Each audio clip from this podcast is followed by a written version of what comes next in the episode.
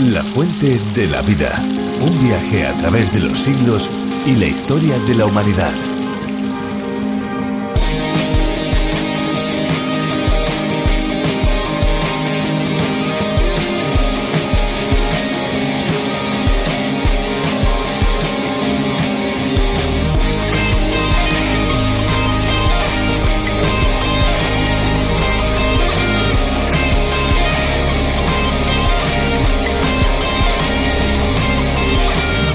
El agua, además de disociar compuestos iónicos, puede manifestar también su acción como disolvente mediante el establecimiento de enlaces de hidrógeno con otras moléculas que contienen grupos funcionales polares como alcoholes, aldehídos o cetonas, provocando su dispersión o disolución. La elevada cohesión de las moléculas permite al agua dar volumen a las células, de urgencia a las plantas e incluso actuar como esqueleto hidrostático en algunos animales invertebrados.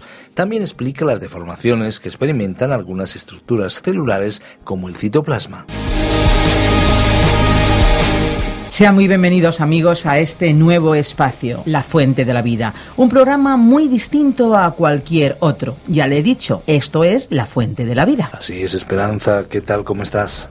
Bien, contenta de estar de nuevo con todos nuestros amigos aquí para transmitirles un día más el mensaje de las buenas noticias. Buenas noticias y refrescantes, por eso se llama La Fuente de la Vida, un espacio absolutamente refrescante, como lo dice la palabra, un espacio de lunes a viernes a esta misma hora que les transmite eh, un mensaje obviamente de esperanza y también tiene un sentido cultural y divulgativo al dar a conocer ese libro que tenemos en nuestras estanterías, pero muchas veces es el menos conocido, la Biblia. Pues sí, La Fuente de la Vida hay que decir que toma su formato de la versión original del teólogo y profesor profesor de Biblia, John Vernon McGee, y se llama, se llamó A través de la Biblia. Este es un espacio, como decimos, bastante diferente a cualquier otro. Es un espacio que ya se está escuchando en más de 80 países por todo el mundo. Para España ha sido Virgilio Bagnoni el encargado de eh, traducirlo y adaptarlo, y nosotros se lo presentamos desde Radio Encuentro, Radio Cadena de Vida, desde Radio Transmundial en España. Y como les hemos dicho, pues se llama, se titula La Fuente de la Vida. Y precisamente una de las cuestiones que le hacen único es que siempre que los oyentes lo deseen y lo pidan podemos enviar los bosquejos y notas del libro de la Biblia en el que estemos meditando. Además vamos alternando un libro del Antiguo Testamento y del Nuevo y cualquiera de los amigos se puede subir en este tren en cualquier momento, ¿verdad Esperanza? Claro que sí, en cualquier momento son bienvenidos. Por supuesto hay que decir que el envío del cual antes hablaba Fernando es completamente gratuito. Así que estén atentos aquellos que lo quieran porque al finalizar nuestro espacio les vamos a dar una dirección electrónica a la cual pueden dirigirse y allí solicitarlo. Lo cierto es que leer la Biblia siempre ha resultado beneficioso y nosotros desde aquí queremos favorecer su lectura. Pues claro que sí, su difusión y divulgación. Por eso dentro de esa campaña de promoción de la Biblia les ofrecemos la Biblia o el Nuevo Testamento si usted no lo tiene. Esté pendiente porque al final daremos los datos para que se comuniquen con nosotros y lo soliciten. Ahora, Esperanza, si te parece, antes de escuchar la exposición de hoy, hacemos algo que nos gusta mucho, escuchar buena música y hoy hemos elegido una sugerente canción. Pues sí, vamos a llenar las ondas radiofónicas con esta canción. Solo vivo por ti. Solo vivo para ti. Mi ilusión es agradarte a ti no importa lo demás, solo importas tú. No importa lo que la diga, no importa lo que la gente piense, no, no importa lo que la gente haga si tú me miras sonriendo. No importa lo que la gente diga, no importa lo que la gente piense, no importa lo que la gente haga si tú me miras sonriendo. Solo vivo por ti.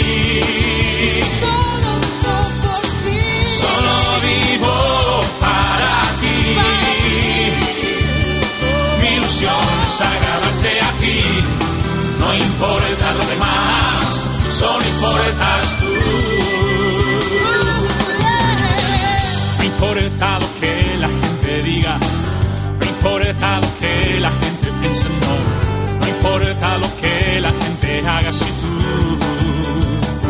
mira sonriendo. Señor, no importa lo que la gente diga, no importa lo que la gente piense, no, no importa lo que la gente haga si tú mira sonriendo.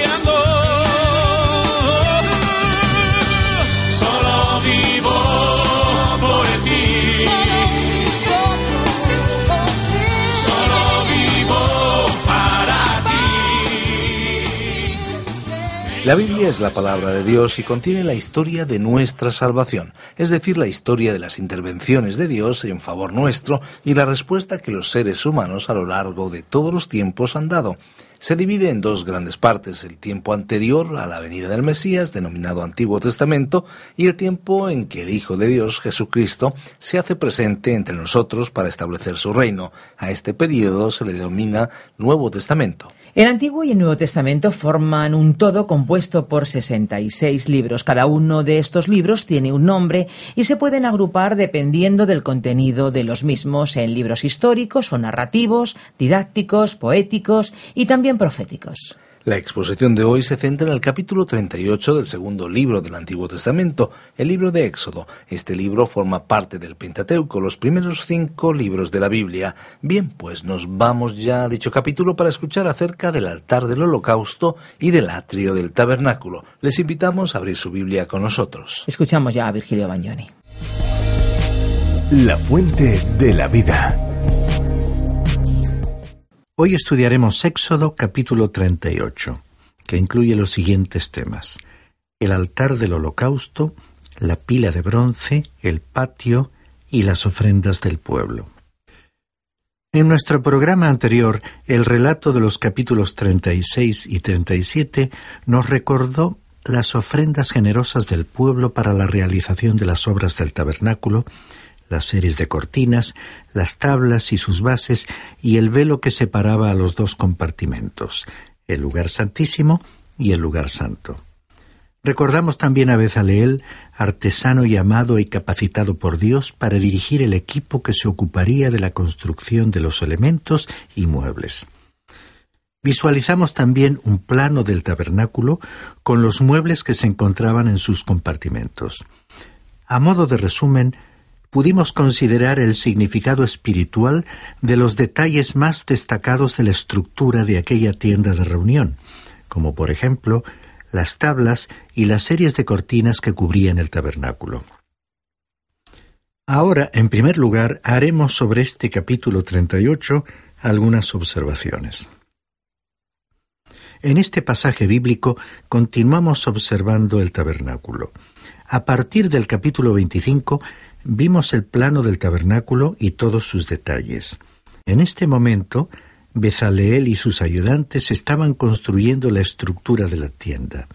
En efecto, al llegar a este capítulo 38, a mi entender, el tabernáculo ya había sido prácticamente construido, aunque aún no se había colocado todo en orden. Este capítulo dedica mayor atención al atrio o patio exterior. Como ya veremos en el libro de los números, el pueblo de Israel proseguía su viaje cuando la columna de nube se ponía en movimiento. El arca, llevada sobre los hombros de los sacerdotes, guiaba a la procesión. Cuando la nube se detenía, el pueblo instalaba su campamento. El arca era colocada sobre la arena del desierto y el tabernáculo era armado alrededor de ella. Entonces tenía lugar la colocación a sus lados de las tablas revestidas de oro. Las barras se deslizaban por las argollas situadas en las tablas y ese sistema de sujeción mantenía firmemente unida la estructura del tabernáculo. Luego, sobre las tablas, eran colocadas cuatro series de cortinas de los siguientes materiales lino, pieles de cabra, pieles de carnero teñidas de rojo y las pieles de tejones para protección ante las condiciones climáticas. La belleza del tabernáculo tenía que ser contemplada desde dentro, y todos los detalles ilustraban la adoración, la alabanza a Dios y a las bendiciones para las personas. El atrio o patio exterior, rodeado por un cerco de lino, medía 45 metros de largo por 22 metros de ancho, y en él estaban situados el altar de bronce, que era el del holocausto, y la pila de agua. En aquel atrio se solucionaba el problema del pecado. El pecador se presentaría a la puerta, en su condición de pecador, y el sacerdote le guiaría entrando al atrio. Entonces el pecador colocaría su mano derecha sobre la cabeza del animal que había traído, que podía ser un cordero, una cabra o un buey. Luego el animal sería sacrificado y el sacerdote lo ofrecería en el altar. Y allí era hasta donde el individuo podía llegar personalmente. De ahí en adelante continuaba en la persona de su sacerdote. Este tenía que detenerse ante la pila de agua y lavarse para poder entrar al lugar santo. Recordemos que en el lugar santo había tres muebles, el candelero de oro, la mesa del pan de la presencia y el altar del incienso, todo lo cual nos habla de la adoración. A continuación se encontraba el velo o cortina que separaba el lugar santo del lugar santísimo, velo que el sacerdote no se atrevería a cruzar, pues no entraría en el lugar santísimo, donde estaba el arca del pacto y su tapa, el llamado propiciatorio, porque sólo el sumo sacerdote podía entrar en ese lugar y únicamente una vez al año a favor del pueblo. El capítulo comienza en el versículo 1 describiendo el altar del holocausto. Bezaleel hizo también el altar del holocausto de madera de acacia, cuadrado, de dos metros y veinticinco centímetros por cada lado y de un metro y veinticinco centímetros su altura. En este altar de bronce la víctima era ofrecida y el pecado era juzgado. Era allí donde el individuo o la nación acudían para preocuparse del problema del pecado. Cuando este altar fue construido, ya no se pudo fabricar otro altar. Este constituía el acceso a Dios, y otro altar hecho en cualquier otro lugar habría sido como una blasfemia. Estaba situado en un lugar de prominencia porque la cuestión del pecado debía quedar arreglada allí. Ninguna otra acción o actitud como la adoración o la recepción de bendición podía tener lugar hasta que uno hubiese pasado por el altar de bronce del holocausto.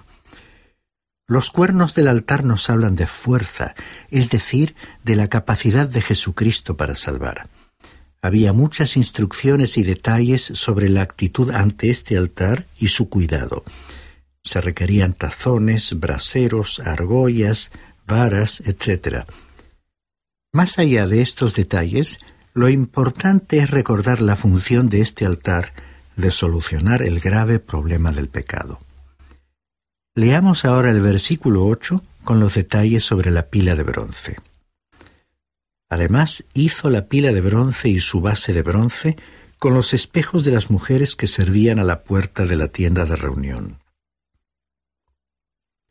Los espejos aquí mencionados fueron fabricados de un bronce que había sido sumamente pulido y lustrado.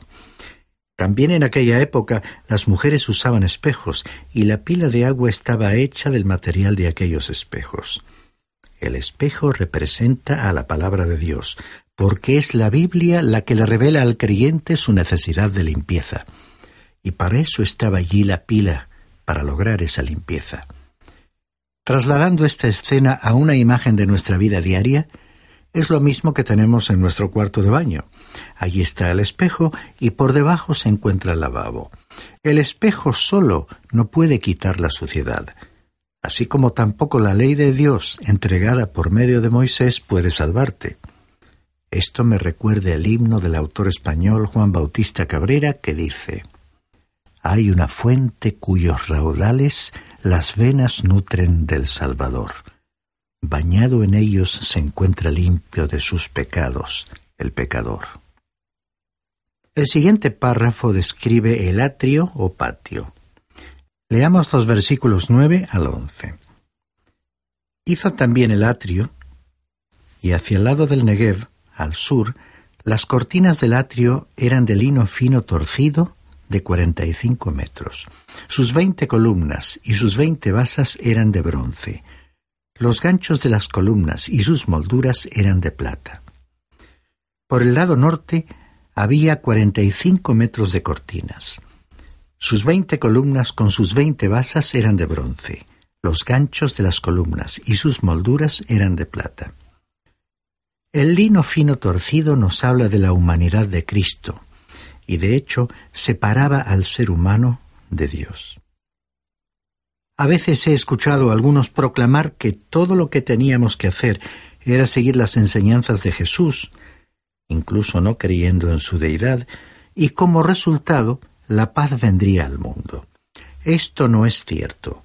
Nunca podrá haber paz para el ser humano a no ser que se logre por medio de la sangre derramada de Cristo.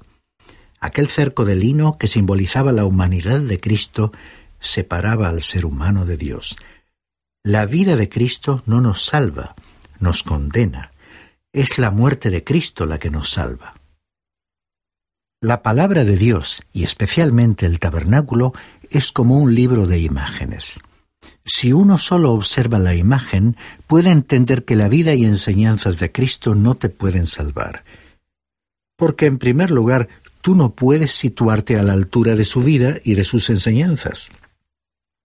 Es necesario trazar aquí una línea divisoria que marque claramente cuál es la verdad. Por ello insisto en que las enseñanzas de Cristo no pueden salvar. Lo que nos salva es la muerte de Cristo en la cruz. Por ese motivo el altar de bronce estaba precisamente en aquel lugar. Como ya anticipé, el cerco de lino blanco separaba al ser humano de Dios y a Dios del hombre. Aunque las bases del tabernáculo mismo eran de plata, las bases del cerco eran de bronce. El bronce, como ya hemos visto, es el metal que representa al juicio. La imagen de Cristo en el último libro de la Biblia, el Apocalipsis capítulo 1 versículo 5, dice que sus pies eran semejantes al bronce pulido, fundido en un horno. No te quepa ninguna duda, el pecado tiene que ser juzgado. El ser humano debe reconocer que es un pecador, que no puede entrar ante la presencia de Dios hasta que el problema del pecado haya sido resuelto. Los ganchos de las columnas y sus anillos para la cortina que rodeaba el atrio eran de plata, y la plata era el metal de la redención.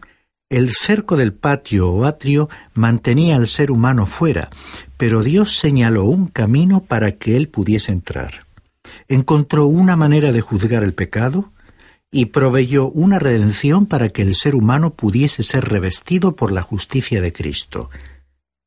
Por todo ello, la totalidad de este tabernáculo constituye una elocuente figura.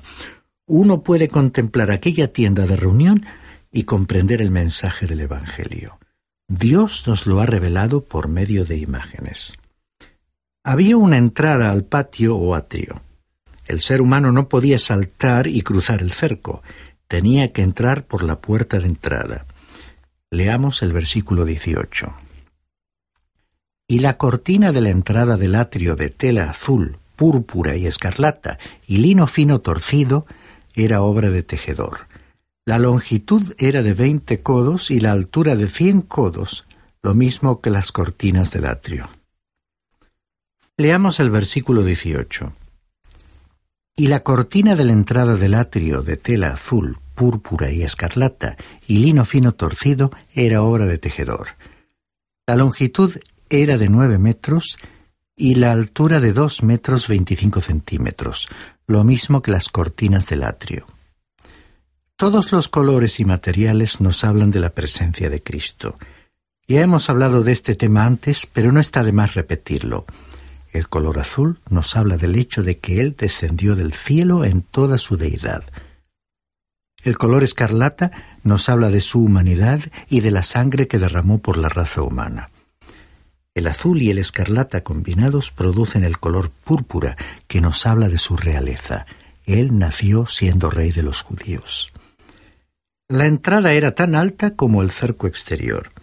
Medía nueve metros de largo por dos metros y veinticinco centímetros de alto, igual que las cortinas del atrio. Esta entrada era el único acceso al atrio, y era lo suficientemente amplia como para que entrase cualquier pecador, pero quiero enfatizar que era el único camino por el que uno podría entrar. Durante su vida en esta tierra, Cristo dijo que Él era el camino, la verdad y la vida, y me agrada pensar en aquella entrada al atrio como el camino. La segunda entrada de las tres que había, que conducía a la persona a la misma presencia de Dios, era la entrada al lugar santo. Me agrada pensar en ella como la verdad. Cristo también dijo que si uno iba a adorar a Dios, tendría que adorarle en espíritu y en verdad. No es mi intención expresarme con dureza, pero la adoración en una iglesia o comunidad que niegue la realidad de la persona de Cristo y lo que Él ha hecho no será una verdadera adoración. Él debe ser adorado en verdad. Uno no puede negar la deidad de Cristo y el hecho de que Él murió por ti, y aún así adorarle. Después estaba la tercera y última entrada que conducía al mismo lugar santísimo. Era el acceso cruzando el velo o cortina que nos habla de la vida que Cristo entregó en la cruz. Cuando Él murió, el velo fue rasgado en dos partes, desde arriba hacia abajo, queriendo decir que el camino a Dios estaba ya abierto. Aquí tenemos a la vida, quedando así completa la trilogía que había expresado Jesús cuando dijo que Él era el camino, la verdad y la vida. Ya lo registró así el Evangelio de Juan, capítulo 14, versículo 6, donde Cristo además añadió lo siguiente, Nadie viene al Padre sino por mí. A continuación quisiera llamar tu atención a la cuestión del israelita como individuo. La nación de Israel había sido calificada como hijo. Pero Dios nunca llamó a ningún israelita hijo a nivel personal. La cuestión sería entonces, ¿quién era un judío? ¿Era un judío alguien que nació judío o es que su religión le convertía en un judío? En los tiempos del Antiguo Testamento había que nacer judío para ser identificado como tal. Y Dios hizo una provisión para que cada uno fuese redimido, lo que significa que cada individuo tenía que experimentar como un nuevo nacimiento espiritual. Aunque Israel fuese una nación elegida, cada persona tenía que ser redimida. Continuamos nuestra lectura en Éxodo 38 leyendo los versículos 25 y 26 y la plata recogida de los que fueron contados de la congregación fue de 3.319 kilos con 525 gramos, según el peso oficial del santuario. Todos los empadronados mayores de 20 años fueron 603.550. Los judíos trajeron plata porque era el metal de la redención. Cada uno de los israelitas tenía que ser redimido para ser aceptado por Dios. En nuestro caso, nosotros hemos sido redimidos por la sangre de Cristo, que es más valiosa que el oro o la plata. En aquellos tiempos no todos los israelitas fueron salvados, solo un remanente de la nación fue salvo, de la misma manera que en la actualidad no todos los que exteriormente figuran como miembros de cualquier iglesia son salvos. En estos tiempos de tanta confusión y ambigüedad en los aspectos religiosos y espirituales, profesar de palabra que uno es miembro de una iglesia no significa demasiado, porque no podemos ver el interior de las personas. Es necesario el paso de la conversión, de la redención y salvación personal. Leamos el último versículo de nuestro estudio de hoy dedicado al capítulo 38 del Éxodo. Me refiero al versículo 27. Había también 3.300 kilos de plata para fundir las bases para el santuario y las bases para el velo. Toda esa plata se usó en 100 bases, o sea, 33 kilos de plata en cada base. Las bases fueron fabricadas con el dinero de la redención. Allí fue colocado el tabernáculo propiamente dicho se apoyó sobre la plata, se apoyó sobre la redención. Mirando ahora a la humanidad, a todos los pueblos de la tierra y según la revelación de Dios y el mensaje del Evangelio, cada individuo tendrá que aceptar personalmente la salvación, la redención que Cristo hizo posible con su sacrificio. Y hay que pagar el precio de la redención. Pero ¿cuál es ese precio? Bueno, no consiste en plata ni en oro. La única condición requerida es que tú te encuentres sediento, que seas consciente de que tienes sed de beber del agua de la vida. ¿No te agradaría beber del agua de la fuente de la vida? La salvación es gratuita, pero no es barata. A Dios le costó todo. Él entregó a su Hijo para morir en la cruz y pagar así el precio de nuestra redención. Por eso decimos que somos redimidos, comprados, salvados y liberados por su sangre. En aquellos tiempos del desierto la redención le fue impuesta a la nación de Israel. Pero cuando llegaron a la tierra prometida, a Canaán, si ellos querían ser considerados o contados entre los redimidos, tuvieron que pagar el precio de la redención. Por ello tenemos que dar gracias a Dios porque Él ya ha pagado por nosotros. La salvación que Él ofrece no cuesta dinero, no tiene ningún precio. Quizás sería más apropiado decir que es tan valiosa que todas las riquezas del mundo no podrían comprarla, pero tienes que tener esa sed. Tienes que sentir esa imperiosa necesidad de beber de esa agua de vida. Tienes que darte cuenta de que no existe nada ni nadie aquí en la tierra que pueda saciar esa profunda sed del alma. ¿Quieres realmente ser salvo? ¿Reconoces que necesitas la salvación porque eres un pecador? Si así lo admites, entonces puedes aceptarla por la fe y puedes confiadamente venir a recibirla. Y no tengas dudas, porque el precio ha sido pagado al derramar Cristo su valiosa sangre por ti. Y el ser ya un hijo en la familia de Dios te hace posible venir a Dios y ser aceptado por Él por medio de Jesucristo. Y ya que hablamos de la sed y del agua de la vida, no puedo menos que recordar que este tema constituye el título de nuestro programa, que se llama, como es sabido, La fuente de la vida. Para expresar este aspecto del Evangelio, queremos finalizar nuestro encuentro de hoy con las palabras de Jesucristo que inspiraron el tema de nuestro estudio bíblico. El Evangelio de Juan nos relata que Jesús, cansado del viaje, se sentó junto a un pozo. Allí llegó una mujer de Samaria y Jesús le pidió agua para beber.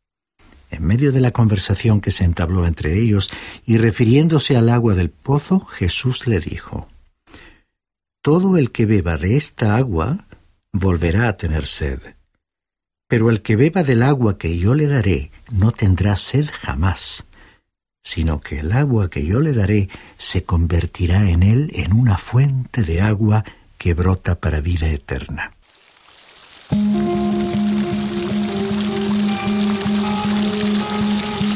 Estamos a punto de finalizar un programa más de La Fuente de la Vida. Les agradecemos de todo corazón su compañía. Queremos recordarles que estaremos aquí en esta misma emisora de lunes a viernes a esta misma hora. Así es, Esperanza. En nuestro próximo programa seguiremos analizando interesantes aspectos que convierten a la Biblia en un libro actual y apasionante, del cual podemos aprender mucho para la vida diaria y cotidiana. Les recordamos que si desean ponerse en contacto con nosotros pueden llamarnos al teléfono 91 422 0524 o bien pueden escribirnos al apartado 24081, código postal 28080 de Madrid, España. Si lo prefieren, también pueden ponerse en contacto con nosotros a través del correo electrónico. Lo pueden hacer a la siguiente dirección. info arroba info arroba Les agradecemos el haber compartido este tiempo con nosotros.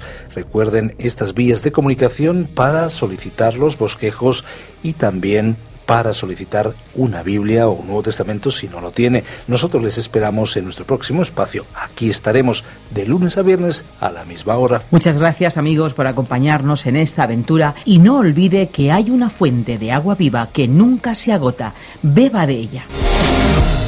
Este ha sido un programa de Radio Transmundial producido por Radio Encuentro, Radio Cadena de Vida.